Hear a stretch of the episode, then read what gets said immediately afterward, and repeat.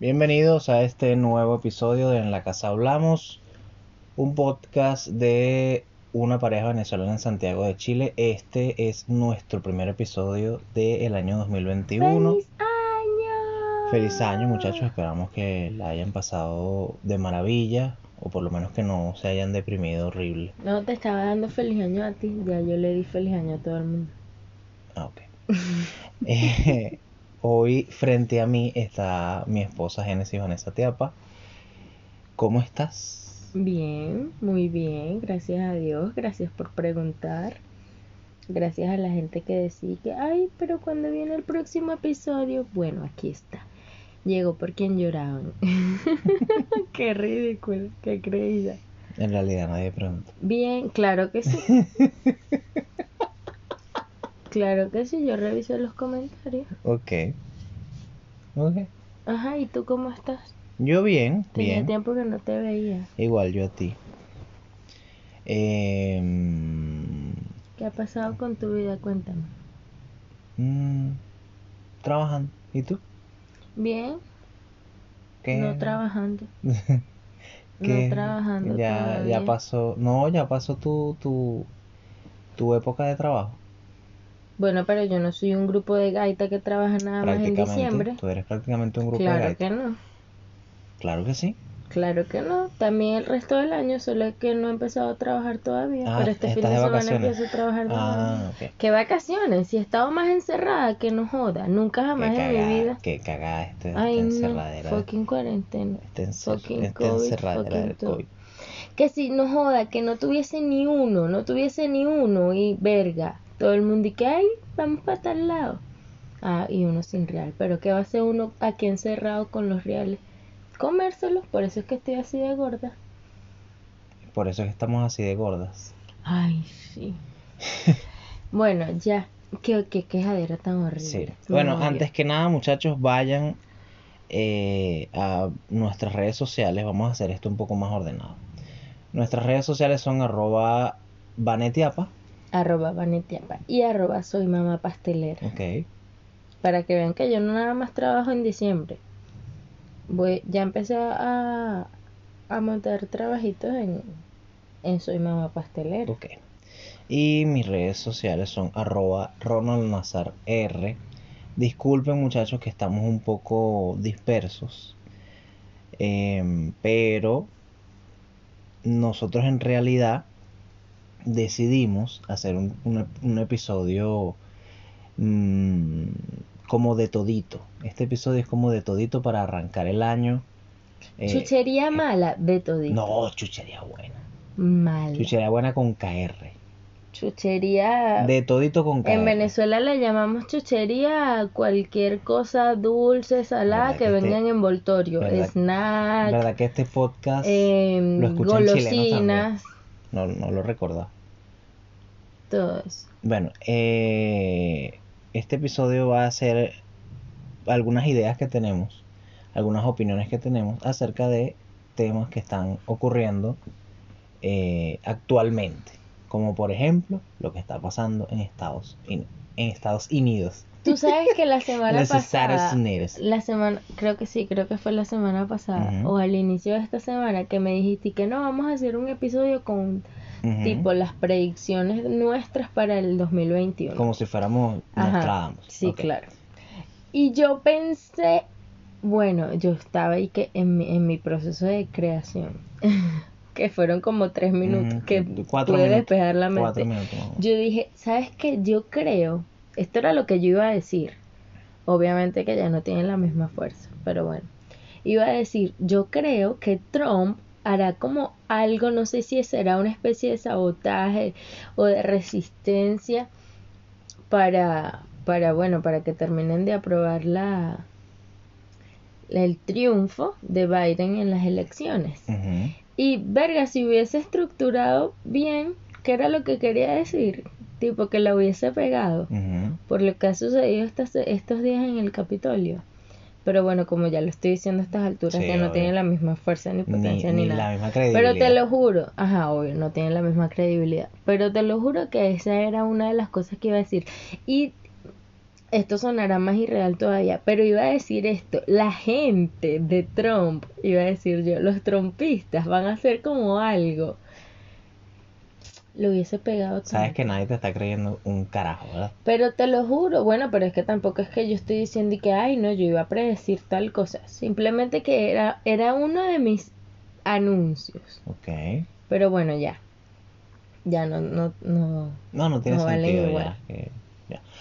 Eh, Sabes que nosotros, nosotros pensábamos, bueno, hay que a- decirle esto a la gente, nosotros hemos debatido, tenemos más o menos dos semanas debatiendo sobre si grabamos un episodio antes de este y lo soltábamos antes de este. Íbamos a grabar uno de que, que iba a salir De de hecho para de año. de fin de año, después íbamos a grabar uno que iba a salir el primero de enero, después que no vamos a grabar así entre semana y lo soltamos, que tenemos Pero a la yo gente no quise descuidada. grabar entre semanas. No quisiste grabar entre semanas. Eh, pero bueno, ya estamos, estamos aquí y eh, esto- Pero si quieres decir algo no, no, acerca de tu año. no, es que a eso iba, a eso iba, de hecho. Porque, ¿sabes? Disculpa.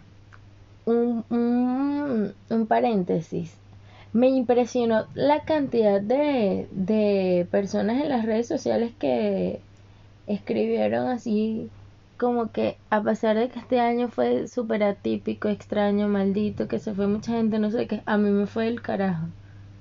O sea, eso lo vi a muchísimas personas. Quiero y Quiero que para debatamos mí eso. fue un año súper trascendental. Quiero que debatamos eso porque a mí me parece que ciertamente fue un año negativo para muchos, sobre todo porque hubo pérdidas físicas, o sea, hubo gente que perdió familiares por el COVID, Sí. eh, o gente que estaba ya enferma y le dio COVID y los terminó de matar lamentablemente.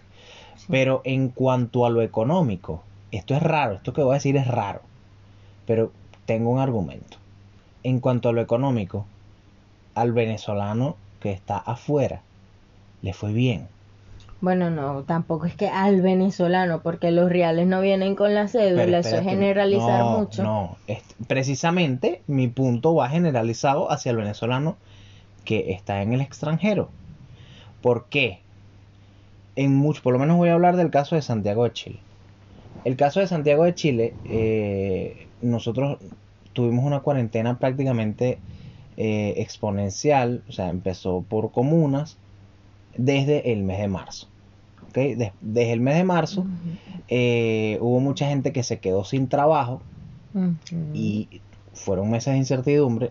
Eso no se me olvida, lo recuerdo. Y hubo mucha gente que la estaba pasando mal, ¿ok? Pero, pero, aquí ocurrió el, el tema del 10%. El 10% era un dinero que eh, la gente daba por perdido porque eran los, los- los fondos de pensiones que nosotros como venezolanos no pensábamos cobrarlo este, este año 2020 que pasó este año 2020, ¿ok? Entonces era un dinero, por decirte algo, un millón de pesos, eran 500 mil pesos, 300, 600, lo que fuera, que no estaban en, lo- en los planes. Entonces el venezolano, como, como nosotros tenemos tanto tiempo, y esto va a sonar súper cliché, pero creo que aplica perfectamente, nosotros estamos eh, como entrenados para este tipo de situaciones tan, tan críticas y tan carentes, porque nosotros vivimos eso todo el que el que se fue de Venezuela fue porque se hartó de todo de todo de todo lo que estaba pasando. Entonces este este año de pandemia que prácticamente ya tenemos eh, f- fue como algo nuevo para mucha gente pero estar en situación precaria es algo que el venezolano ya maneja porque ya forma porque ya forma parte com- o formó parte en, en su momento de, del día a día el venezolano tenía que es como más aclimatado. exactamente Con está ese como más tipo de situación acostumbrado de que hay que resolver o hay que adaptarse o bueno, sí. Claro, y a es eso voy. hay, El venezolano, se, se- como está acostumbrado, tiene años acostumbrado a resolver sobre la marcha, esto de la pandemia, claro que fue un golpe, claro que fue difícil, pero creo que el venezolano se adaptó más rápido a los cambios. Bueno, no te y creas, a mí- produjo, a y produjo me- más dinero también, espérate, y produjo más dinero también porque de la crisis sale la oportunidad. Y el que lo Sí, entiende, pero no, creo que sea netamente... Bueno, es que tú te estás enfocando muy en lo monetario. el- yo estoy hablando solo de lo monetario. monetario, porque también tengo mis opiniones en cuanto a lo personal y en cuanto a lo psicológico, es todo lo contrario. A mí me afecta. Claro, no, no, y, y te, y te voy a usar a ti de- más, de- o sea, de ejemplo. Al principio la gente estaba como que, "Ah, bueno, todos en casa, vamos a hacer banana bread mentira, y vamos a mentira. limpiar y voy a entrenar o voy a La cocinar o gente voy a engordar o 15 lo que sea. kilos, se peleó con el Y marido. creo que al principio fue cuando más me pegó a mí porque ya Rodriguito estaba en en el clases. colegio, claro. Entonces obviamente dejó de asistir al colegio, ya él había creado, habíamos creado una rutina Sí, ya teníamos tres, tres semanas de rutina, ya teníamos. Y entonces fue como que fue peor que no haber empezado. Fue retroceder, porque él ya había empezado, ya sabía lo que era ir al colegio, sus compañeros, las tías y tal. Y me pegó bastante en ese momento que estaba yo aún embarazada de Román y inmediatamente nos mudamos. Entonces estaba en un lugar nuevo, en, o sea, en un espacio nuevo y no podíamos, no podíamos salir No.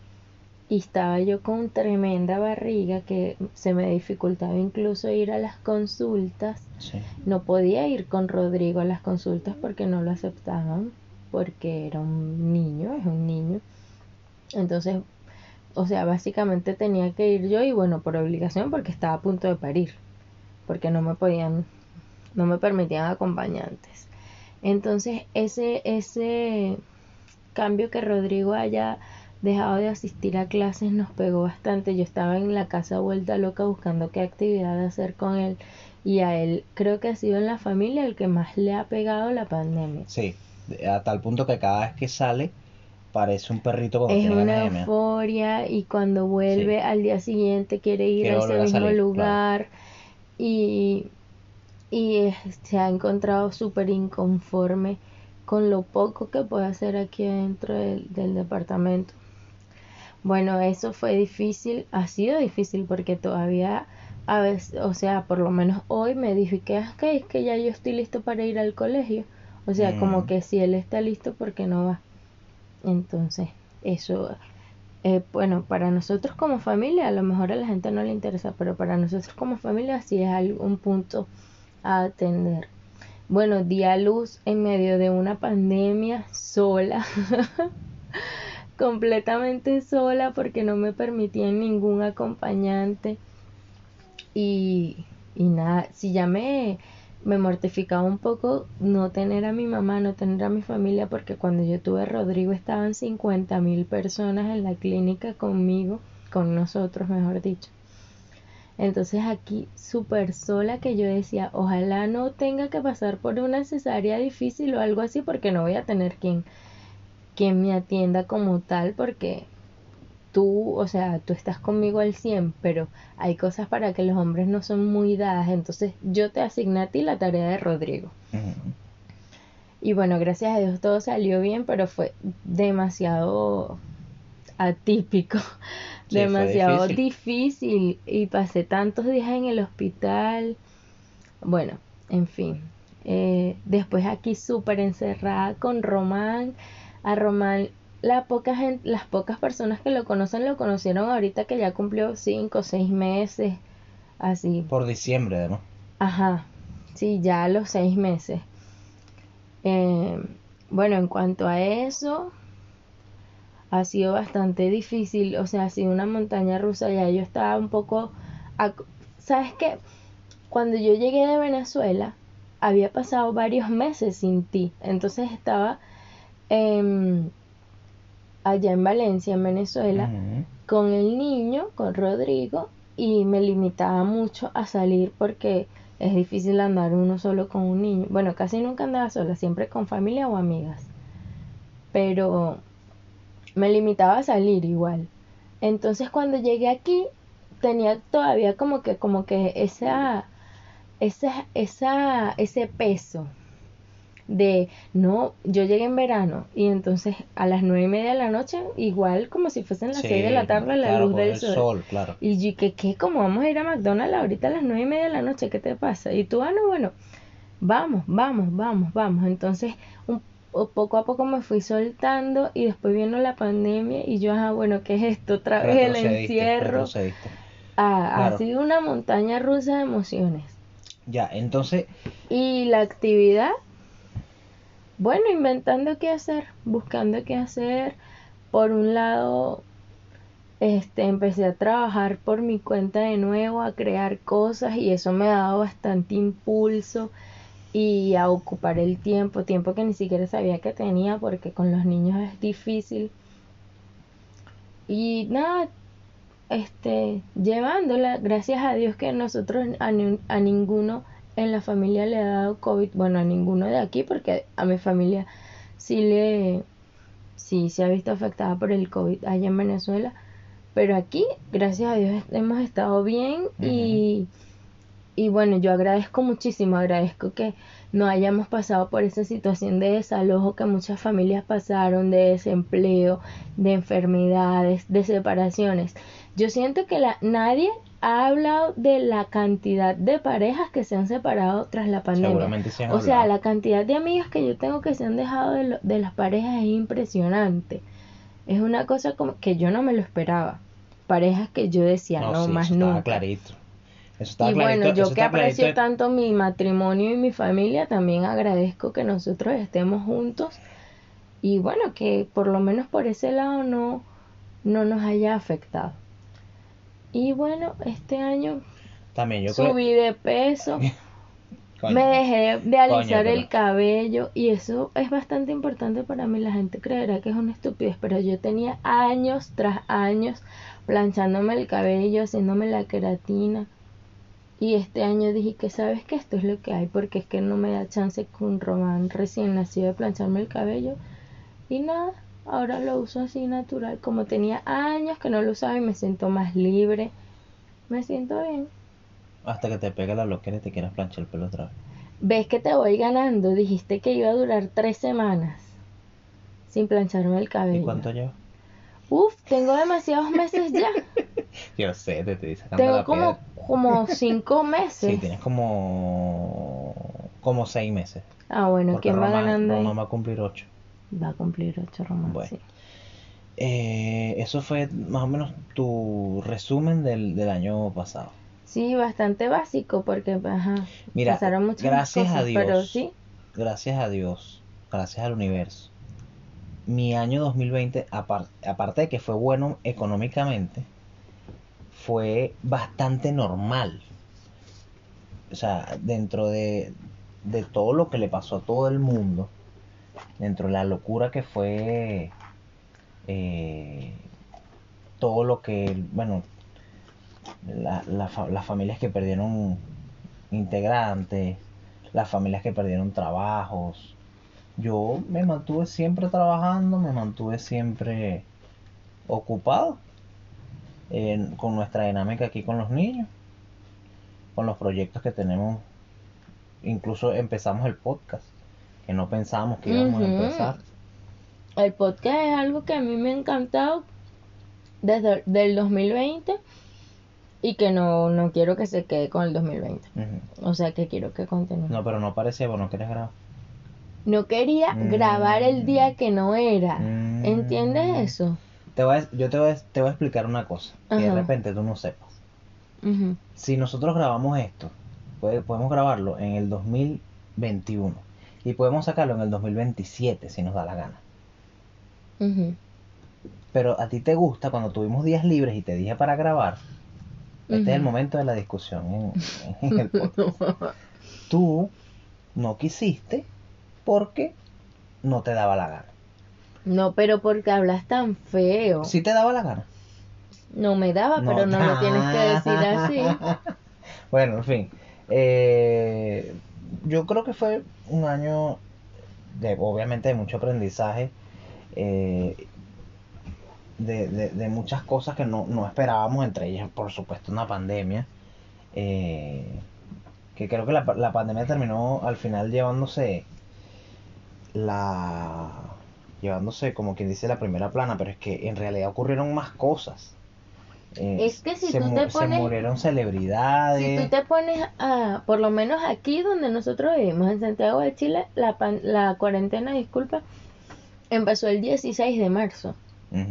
Pero correcto. recuerdas que enero fue eterno, que hubo 10.000 memes acerca de eso. Claro, porque- y de enero porque- a marzo, Amaz- eh, el, Am- el Amazonas se estaba quemando. Australia. Eh, eh, sí. De enero a marzo hubo, uff, cantidad De cosas Se murió Kobe. para... Ah, Kobe, todavía recuerdo cuando tú llegaste y me dijiste que se murió Kobe. Sí. Y yo, Kobe. Kobe Bryant. Eh, Ay, en paz descanse Pues sí. Black Mamba. y su hija. Y su hija, ¿verdad que sí? Hace Voy, yo poco, voy a decir algo horrible. hace poco se cumplió un Pero año ¿qué va a qué de... va a hacer, qué va a hacer Vanessa Bryan con ese cojonal de plata? Este, ellos están metidos en, en un medio lío por la mamá de ella. Porque es una maldita. Yo, yo también opino eso, Como pero toda bueno, mantenida es una maldita. pero uno no conoce exactamente los detalles. Hay gente que, ay, ¿cómo van a dejar a esa pobre señora en la calle? Pero Señora, váyase un café. en este caso las declaraciones que valdrían serían las de Vanessa Bryant y ella dice que, ajá, Pero yo es que más ella nunca misma, vi ha a mi dicho, mamá. ella misma ha dicho que tiene dos años que no la ve. Y que no, yo más nunca vi a mi mamá, mi mamá no, no me apoyó, no me acompañó en el dolor de la pérdida de mi hija, de mi esposo, bla, bla, bla.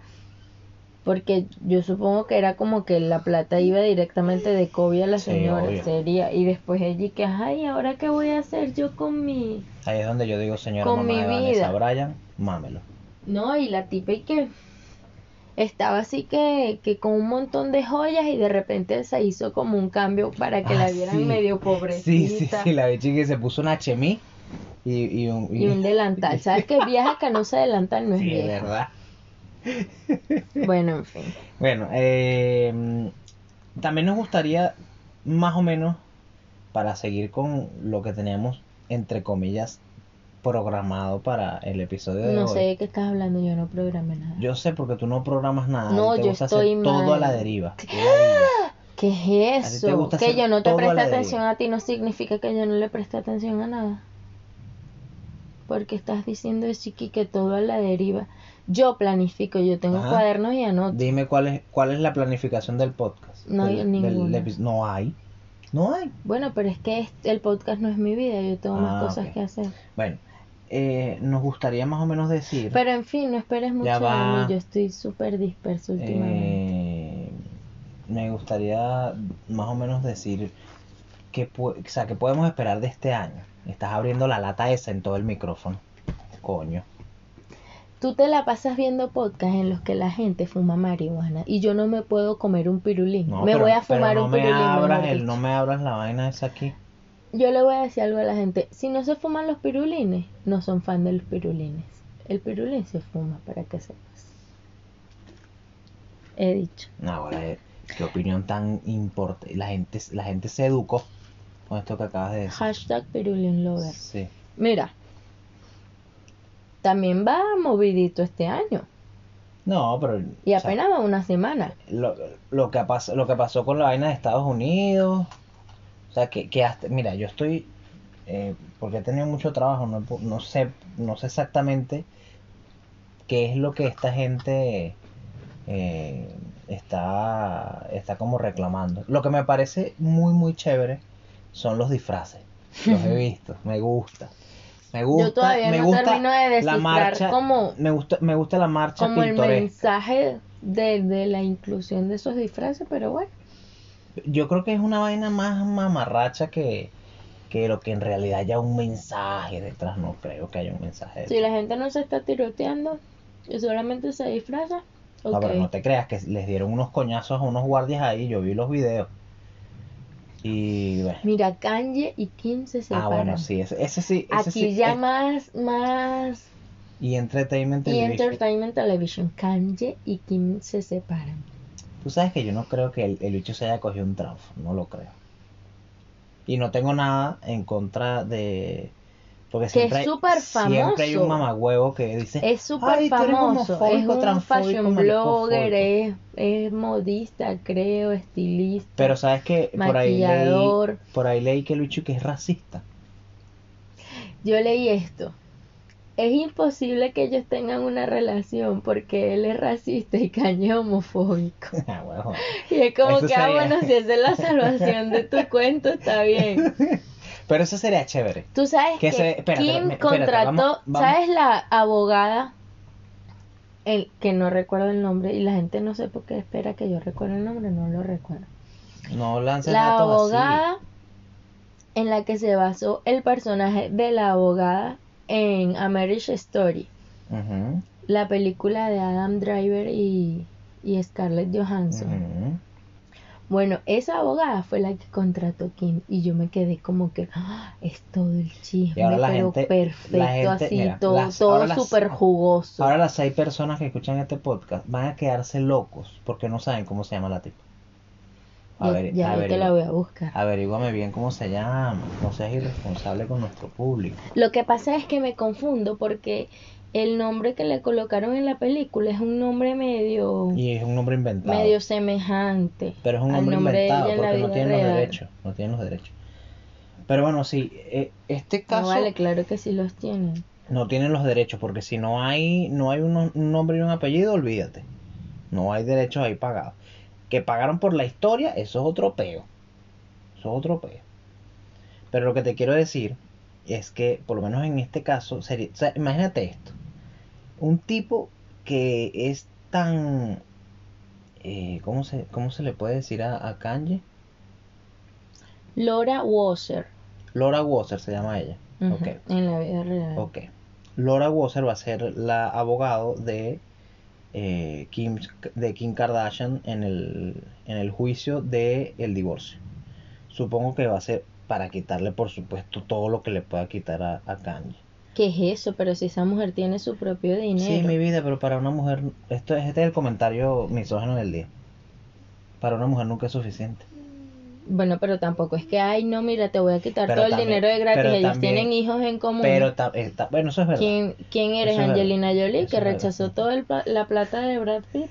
Y además de eso, si tú vas a dejar a Kim Kardashian, que entre gustos y colores, está bien, que no te guste Kim Kardashian está bien, pero tú te vas a empatar, tú te, te vas a comer No, yo, yo no, Coño, no sé de creer malo, eso, no no sé de malo. creer eso, pero yo no creo que sea porque no, ay, no me gusta Kim. Yo nunca he visto Yo te voy a decir una vaina, ¿tú te the acuerdas- tú te Kardashians acuerdas? Escúchame, ni escúchame. nada de Sí eso. lo veías, sí lo veías, pero no te vas a dejar en la calle. aquí. Era Oscar Lila que lo veía, yo no Sí, veía no, no, eso. no lo comentabas tú, casi. Pero bueno, no, no ¿Sabes que a mí me da rabia cuando tú generalizas que porque a mí me gusta una vaina me va a gustar todo igual? Y a mí no me, a mí no me gusta ese reality eso. ni las 50.000 temporadas que tienen, simplemente que son cosas super mainstream y uno se entera igual. Maestrín. Mainstream. Son cosas que siempre están en tendencia. Y yo no vivo debajo de una roca tampoco, parece, No. pero no. Y No. yo nunca he visto ese programa, ninguno de los 10.000, pero me entero igual. Ok. Y si hay algo que me gusta mucho la atención, medio escarbo un poquitico más. Si tú fueses, si, ponte que vamos a juicio, tú, tú, pero tú eres la juez del caso. Ok, Y a ti te, yo te llego a ti con, yo soy, yo soy la, la abogada ok. de, de Kim. Y yo digo, mira, esta gente tiene 10 años casada, Ujú, tienen tres hijos ujú. y una fortuna compartida de 3, mil millones de dólares. Ajá. Ajá. eh, teníamos teníamos dos, dos, tres fundaciones. Aparte de eso, manejamos una marca en conjunto. Aparte de eso, ajá, ajá. espérate, aparte de eso está la, la Yeezy que tanto Kim como Kanye tienen Todo el ahí. patrimonio. Todo el patrimonio. Y este hijo de puta se pasó todo ese patrimonio por el culo. Por un trans. Pero es que tú no puedes hablar así si tú no sabes qué es Pero lo que yo está te estoy, no, yo sé, pero te estoy tirando tú un caso eres mi hipotético. abogada. Tú eres la abogada y me estás diciendo eso a mí Ese como es el, el juez. caso hipotético. Entonces yo te digo, yo, yo represento aquí a Kim Kardashian, Ok. ¿ok? Yo quiero, yo no, no lo voy a dejar en la calle porque es el papá de los hijos de mi cliente, pero yo quiero un castigo severo. ¿Cuál es el castigo severo que tú le das a, a, a, Kanye? Para empezar, la infidelidad no está penada todavía. No, no, no. Así que en tal caso, Quiero que sigas la jugando el caso hipotético. No, sea, no está penalizada. Métete en un pedo hipotético. Todo hipotético. Ajá. Porque a, a ciencia cierta, ya siendo responsables con la información, no sabemos si de verdad el tipo estuvo con la trans. O con, Lo letra- que pasa o con es que letrans. horrible. Horrible. Está, en ese caso tendría que recibir también la otra propuesta. La otra parte de la historia que es la del abogado de Kanye o la abogada de Kanye. Si Kanye, muy propio de él, dice, sabes que yo me voy a representar yo mismo. Eso sería muy Kanye. es que sería muy Kanye. Sí. Bueno, nada, le digo, mira, esto es lo que está exigen- exigiendo esta persona y tengo que evaluar la historia de él también. Es que lo estás poniendo en un caso en el que él tendría que decir cómo se declara inocente o culpable y eso no es así porque él no está yo- cometiendo un delito. Eh, Entiendo, entiendo tu punto, Él no pero, está cometiendo pero no te metiste en el papel de que, de que suponiendo que eso fuera un crimen. ¿Me entiendes lo que te quiero decir? O sea, Ajá, porque bueno, moralmente pero es un imagínate, no sé cuál sería la condena de 3 a 7 años, eso no me lo, no lo sé porque es algo que no existe. Yo, si, si, si yo fuera el, el juez del caso, yo le digo a Kanye, de ahora en adelante, siempre, todos los días y a todas las horas, tienes que tomarte tu medicina. Bueno, está bien. Es lo único que te voy a Lo poner. único, se ah, bueno, loco tú me explota. dices, tú me dices que en un caso hipotético, ¿sabes lo que haría yo como juez fiscal, lo que fuese? En un caso en el que la infidelidad fuese penada, le prohíbo a esa persona volver a casarse. Coño, qué buena. Yo haría eso. Cuando una tú- persona es responsable directamente eso- del fracaso de un matrimonio y más aún el que están hijos en el medio, yo le prohibiría volver a casarse. Porque es un, lamentablemente es, hay personas que no consideran un divorcio como un fracaso. Yo sí, porque es un matrimonio, es Es un proyecto, proyecto, claro. por el cual tú apostaste y pusiste todo lo que pudiste o lo que quisiste y falló. La- el, el resultado y, y el motivo o la prueba más grande que haya que fallado es que te estás divorciando. Entonces ves, sí hubo un fracaso. Que ya después del divorcio tú le eches bola, sigas adelante, te vaya genial, ok, pero ahí hubo un fracaso. Entonces yo quisiera impedir que la vuelvas a cagar. que vuelva a suceder ese fracaso. Porque si bien es cierto que no, no deja de ser doloroso si termina una relación de 15 años de unas personas que se casaron y 15 años de unas personas que no se casaron, ok, y ambas pueden tener hijos, ambas parejas. Bueno, qué bueno que dices Pero- eso. Espérate. O sea, cuando hay un divorcio, entra el tema legal que pone todo más heavy.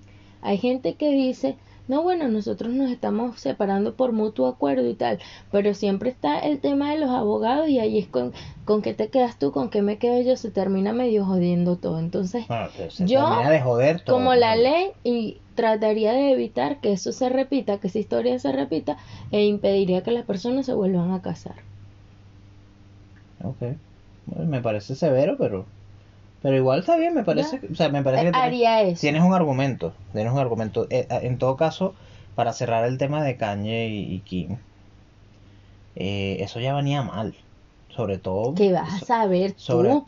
Coño de la madre, vale. Pero ¿Cómo- que vas a estar sabiendo ¿Cómo tú? que, que vas a estar sabiendo tú cuando el año pasado este tipo se lanzó unos tweets diciendo que lo tenían encerrado? Sí, pero Sí, o sea, ¿tú, tú me puedes decir que eso está bien. yo también medio pensé como que estaban las cosas mal Claro porque que sabes que él lanzó su candidatura a la presidencia de Estados Unidos y Kim lanzó unos tweets apoyando a, a otro candidato. Sí. Entonces fue como, o Marico, estás retuiteando loco, lo de otro estás candidato. loco, estás loco. Es una locura. O sea, es una locura. Pero en fin, o sea, tú teniendo pareja tienes que saber que es bastante difícil eh, eh, esa intimidad, saber qué es lo que está pasando adentro. Un, todo puede cambiar de la noche a la mañana. Pero estando, pero, pero sabiendo quiénes son. Pero es que uno no sabe quiénes son. Lo que pasa es que uno ve O sea, o y sabiendo lo que proyectan. y uno cree que los conoce. Pero- y yo no creo que eso sea así. Ok, pero ¿a ti te parece que Kanye está bien? Un tipo No que no está que bien. está bien. Nadie puede estar bien con Kanye. Nadie. No me parece que está bien. Pero cuando yo, o En sea, cambio, esto es espérate, bien yo- yo, superficial, no soy, bien yo por no, espérame. Yo no soy Ki- eh, Kim. Ok. Pero lo- me parece que lo que ella ha hecho durante el tiempo, durante el transcurso del Ha ido tiempo, como que en se ha ido lavando la cara in- increíblemente. Es una tipa que ahora es, eh, eh, eh, no solo es imagen, esto, esto quiero explicarlo bien para que se entienda. No solo es imagen de marcas, sino que es la presidenta de, es la dueña de, que son cosas muy diferentes. Y no, algo que yo creo que ayudó, ha ayudado bastante a Kim es que ella se su, su persona como tal salió del reality, de la familia, de las marcas y llegó a ser ella misma. Sí. O sea, ella es ella su entendió, imagen. ella entendió que y ella eso misma, creo que lo logró desde que empezó a, a estudiar derecho, by the way. Por supuesto. y a interesarse por muchas mujeres eh, principalmente que están condenadas por crímenes que o ya no son delito o, o la pena fue eh, exagerada por decirlo así. Entonces o personas mayores de la tercera edad. Me parece y que ella también- abogó por eso, por la libertad de muchísimas mujeres y me parece que es que si tú tienes un peso tan grande con tu palabra, con tu imagen y lo puedes usar para eso, está súper bien. Creo que ese sería el, verdadero sentido de lo que es un influencer. Exactamente, a eso voy, que a mí me parece que Kim también se montó en la ola correcta. Kim se montó a ser la imagen o, a ver, como la celebridad de no el feminismo tóxico latinoamericano, y esto lo digo con toda la responsabilidad del mundo, sino con el feminismo de que, mira, las cosas están cambiando. Las mujeres ahora, o de 10 años para acá, de 20 años para acá, tienen voz, tienen votos, son deberían ganar lo mismo que un hombre, deberían tener la misma representación eh, gráfica tanto dentro como fuera de un, de un contexto político, económico, X. Ella se montó en esa ola de la forma correcta. Y está bien, eso es Por lo que necesitamos. Por supuesto que sí. Entonces, para, para mí, quien está quedando mejor, mucho mejor parada de esa relación que empezó hace 10 años, es Kim. Pero también, no sé, yo sentía que ella lo amaba. Bueno, pero es que te voy a decir, ¿quién soy yo? te voy a decir una cosa. ¿Y qué Primero no lo yo? sabemos. Primero no lo sabemos. Pero bueno, sentía eso. Y segundo, para estar con un carajo como Kanye, tienes que amarlo. O tienes, no sé, bueno, no sé. Es que no estamos, no estamos, a ver, no estamos en esa relación, estamos muy lejanos a conocer qué es lo que realmente está pasando, pero bueno, esto es por lo menos lo que yo opino. Mira, ahora que mencionaste el tema del feminismo y, el, el movimiento latinoamericano, ¿qué opinas acerca de la reciente aprobación o despenalización del aborto en Argentina? Porque es un tema que todavía hoy veo tweets de gente Sí, está vigente todavía. hablando de eso. claro. Bueno, ¿Qué opinas tú? es que, es que yo tengo un pensamiento en ese aspecto como, como medio controversial, porque sí estoy de acuerdo con, sinceramente estoy de acuerdo con el aborto, responsable por supuesto, eh, que tenga razones el aborto, digamos condicionado, Motivos. exacto, motivos, disculpa la confusión de términos, pero siento que se va, va a estar tan mal utilizado por, por la ni siquiera esta generación que esta generación que ganó el peo del aborto en Argentina de repente lo va a utilizar para las, para las razones correctas o está peleando por razones correctas. Pero esta generación que viene de niñas de 10 años que saben que desde el año que viene o a ver disculpa, desde que ellas empiecen a tener una, una, una, una vida sexual activa, que puede ser 2, 3, 4, 5 años, dependiendo de cómo, cómo sea cada quien, van a utilizar el aborto, que ahora es legal, despenalizado y gratis en Argentina. Eso, para mí, mi opinión es que va a ser un van a empezar a, a- a- van a empezar a hacerse prácticas de aborto a mansalva. No, eso no es así. Y a mí Me parece que me estás parece que hablando es desde la ignorancia. irresponsable. No, no, porque yo leí todo, de hecho leí toda, toda la ley. Eso es mentira. Está bien, es mentira. Termina tú. No creo que hayas leído ¿Sí? toda la ley. Sí, Sí, sabes que niñas de 16 años hacia abajo no pueden practi- practicarse aborto sin supervisión, perdón, sin supervisión no, sin eh, un documento firmado de sus padres. claro que lo sé. Aquí en Chile Ah. también. Coño, pero te estamos, estamos hablando del Yo caso de pensé Argentina. que Porque no espérate, se aquí podía en Chile, acá en Chile. aquí y en Chile se puede. eh, un día, estando en el hospital esperando 50 mil horas, cuando iban a hacer Román, me puse a leer todos los 50.000. folletos y los afiches y tal. Y decía, bueno, razones por las cuales te podrías practicar un aborto aquí de manera legal y gratuita. Eh, antes de tantas semanas, antes de la semana 12, creo, de embarazo, eh, comprobado que el bebé o el feto traiga tenga problemas. ciertas, este tipo de anomalías, comprobado que haya sido por una violación, depende de la edad, debe estar en la compañía y aprobación de sus padres, todo ese tipo de cosas, que es básicamente lo mismo. Yo, a pesar de lo que muchas personas me dijeron que piensan, que, que se sorprenden, yo estoy a favor de, de que sea ley. Incluso lo tuiteé ese día, hashtag es ley, y hay gente como que, verga, no, no, no sabía que, que esa era tu postura.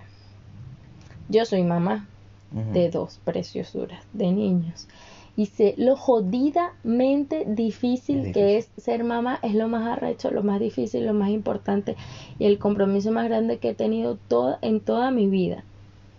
Y si para mí, que mis hijos han sido niños deseados, cuidados, son amados y a diferencia de, no sé con- qué tan feo sonará esto, pero a diferencia de muchísimas mujeres en América Latina, Mm, no han sido planificado. No, que no han sido embarazos precoces, que son de la con la misma pareja dentro de un matrimonio. Este, estoy en la compañía de la- ambos bebés están en la compañía de su papá.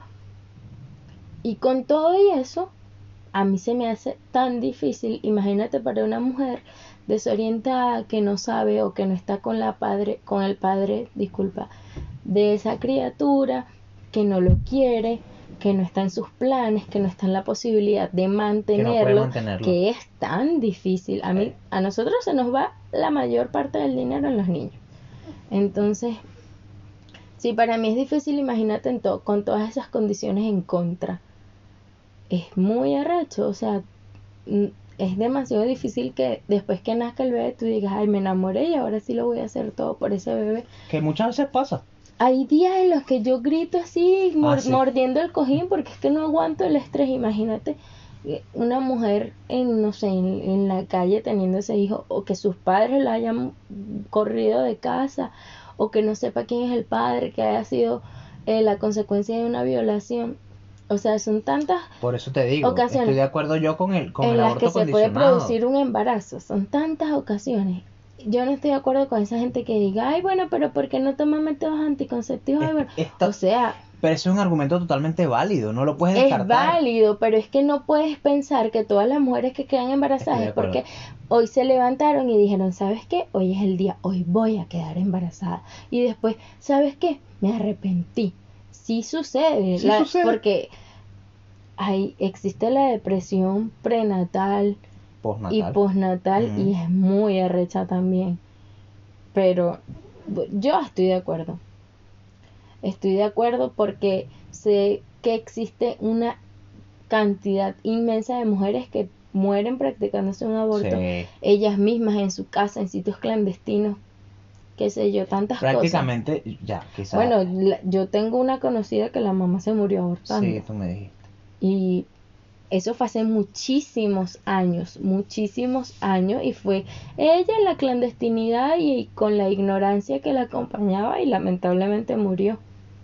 Entonces, obviamente que no es la única. Yo estoy de acuerdo. Estoy de acuerdo y me parece que es lo que debería existir en todo el mundo. Esa gente que dice, ay, gratis debería ser la quimioterapia. Nadie le está quitando el puesto a la quimioterapia.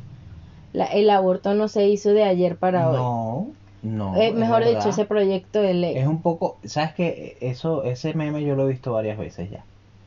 Y es un poco verdad y es un poco exagerado, porque, porque o sea, se están agarrando de, el, de lo del, o sea, lo de la ley del aborto para, para meter otras Lo que cosas pasa es que si la para- gente no está de acuerdo, sí, va a este, buscar va, va- va a buscar la manera de manifestarse en contra. Claro, claro. Hay muchísimas cosas con las que yo no estoy de acuerdo y ya las dejo ir. No, no tengo que tener una opinión acerca de todo. Y si la tengo, no tengo por qué decirlo. O sea, no, No todo el mundo tiene por qué estar escuchándome a mí.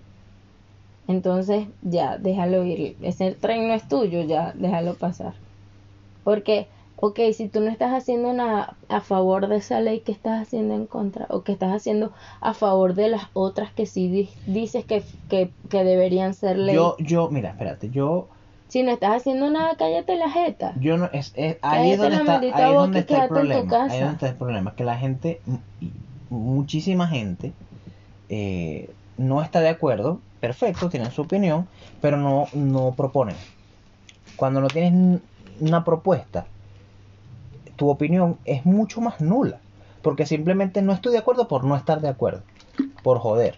Entonces, mm, esa gente así de verdad que es, o sea, es descartable. Esa gente se descarta, ni siquiera provoca tener una conversación con él. por lo menos yo, tema. por lo menos Siguiente tema siguiente que tema, te no. Rapidito. Ok.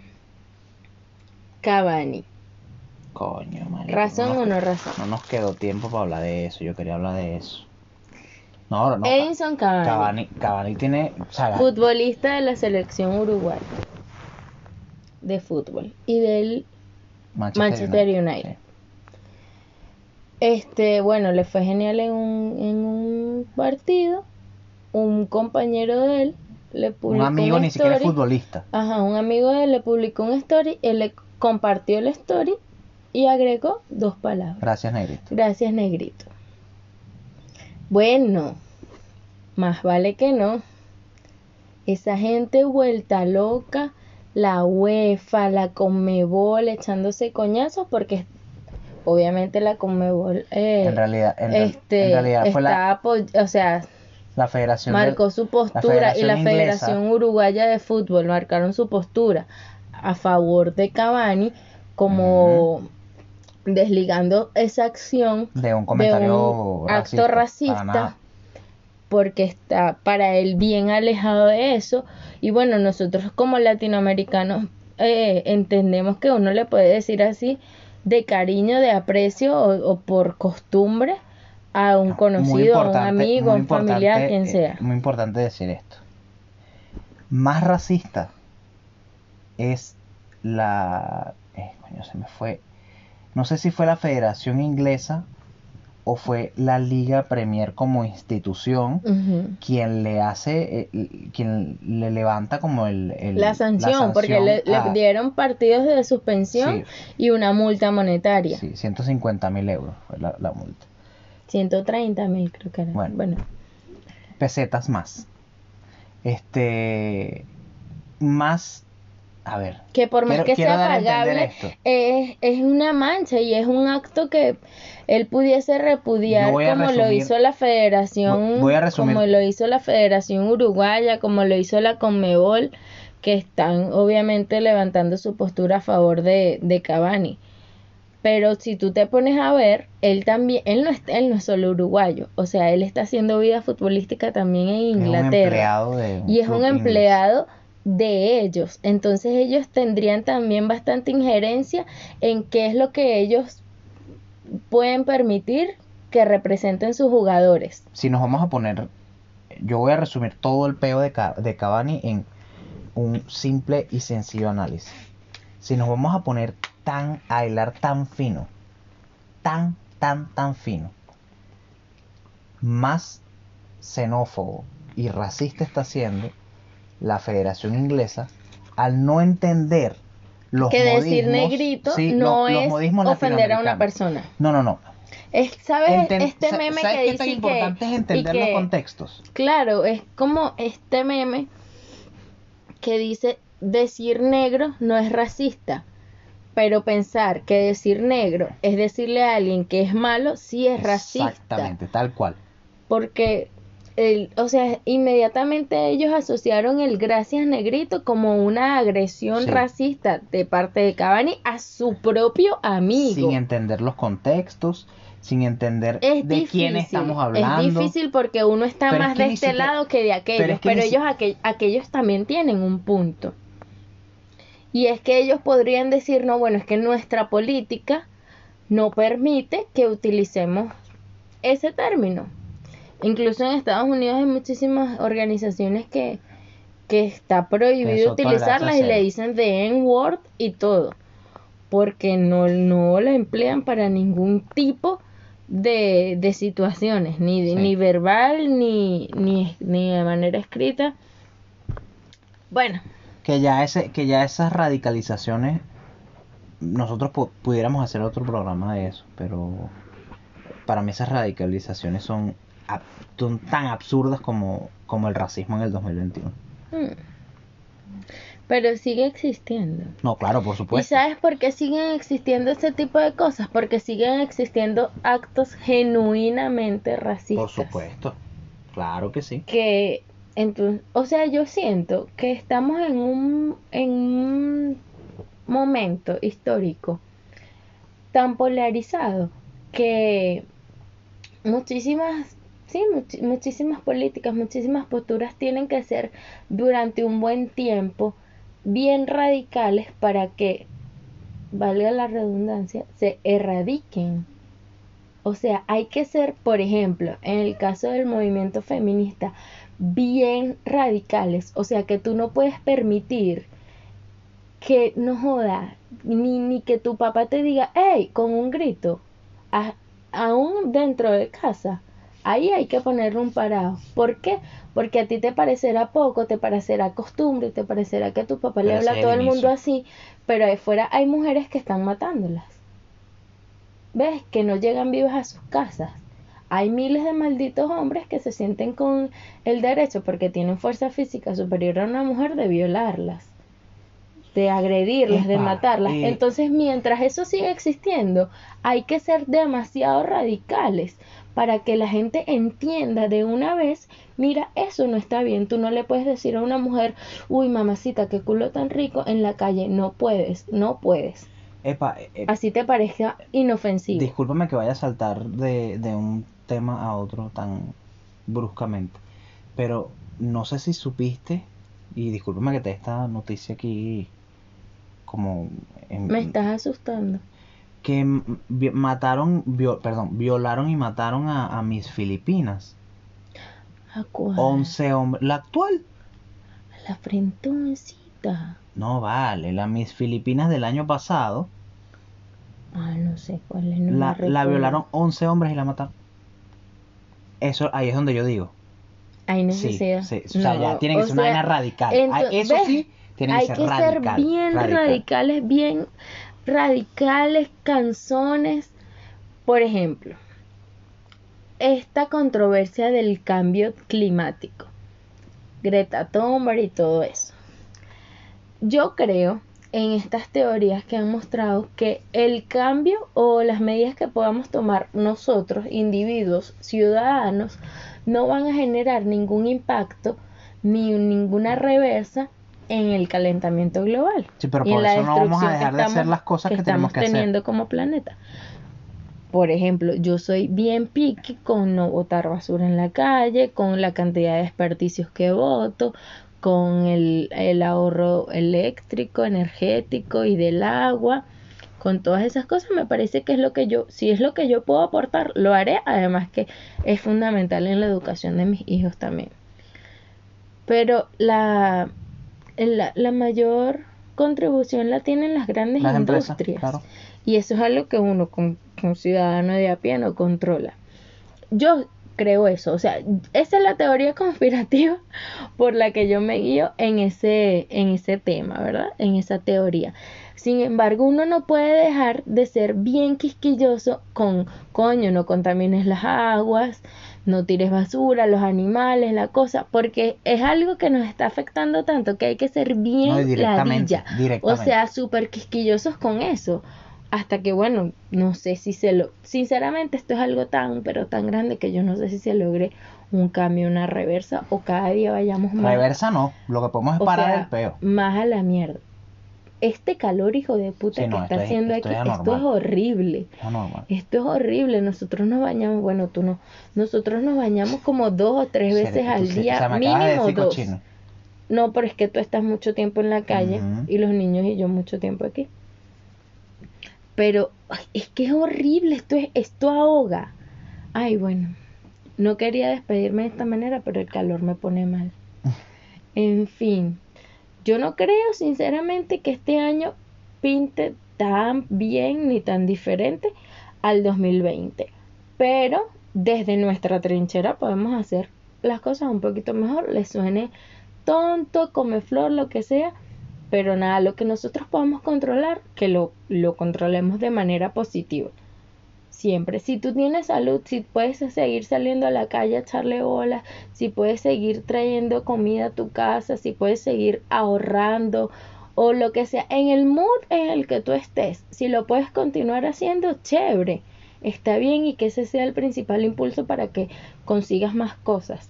O sea, si tú puedes seguir manteniendo las cosas que para ti ya eran necesarias, entonces agárrate de allí y ve por más, me parece. Y bueno, con buena actitud. Con Yo- buena actitud se logran muchísimas cosas y se evitan otras peores también. Mi consejo para, para, ni siquiera es un consejo, es como, como lo, lo que yo mismo me digo diariamente. Para este 2021 lo que tienen que hacer es trabajar duro sin martirizarse. Trabaje duro y ya. Yo creo que con ese mensaje cerramos el, el 2020. Y traten bien a las otras personas. Sonará muy Ah, bueno, trillado eso de cada quien está librando una batalla pusiste- y tal. Te, pusiste- te fuiste a los 60 y... No, pero, pero ¿por qué? Porque hay gente que no merece que tú la trates bien. A mí me gusta tratar bien a las personas. Bueno, eso lo dices aquí en el podcast. Ajá, ¿quién trata mal yo? Qué pasado eres. A mí me gusta. Tú nunca sabes cuándo la gente está necesitando eso. Cuando la gente está necesitando que tú le digas algo lindo. O simplemente que no la que no andes con, con esa so- con esas revoluciones todas alteradas que anda la gente ahora. Ya, trata bien a la gente. Por lo menos no los trates mal. Bueno, muchachos, eh, este fue el primer episodio del año de En la Casa Hablamos. Un episodio variadito. Esperamos que sea de su agrado. Y que, bueno, si no se han enterado de estas. Un episodio medio farándula también. No, esto fue un episodio de. de- de- un, un programa de entretenimiento. Eh, muchachos, esperamos que nos puedan seguir escuchando. Eh, por supuesto, estaremos saliendo todos los viernes. Esa es una de las propuestas de este año. Salir todos los viernes religiosamente. Eh, aparte de eso, el- pueden seguirnos por supuesto en nuestras redes sociales, arroba vanetiapa, arroba soy mamá pastelera, arroba Ronald Nazar R en Instagram. Porque soy mamá y también soy pastelera. Dios mío. En Instagram y Twitter, arroba Ronald Nazar R. Esto fue el noveno, Décimo. parece. Décimo. Décimo episodio de La Casa Hablamos. Mira, dec- 10 episodios. Bueno, después hablamos de eso. Eh, pueden seguirnos en YouTube y en Spotify. Mm, Muchas gracias, por supuesto, a la gente que nos escucha en Spotify y a los que hacen el intento de mantenerse pegados en YouTube. Chao. Esperamos este año salir en video. Así que sigan escuchándonos, por favor. Se van.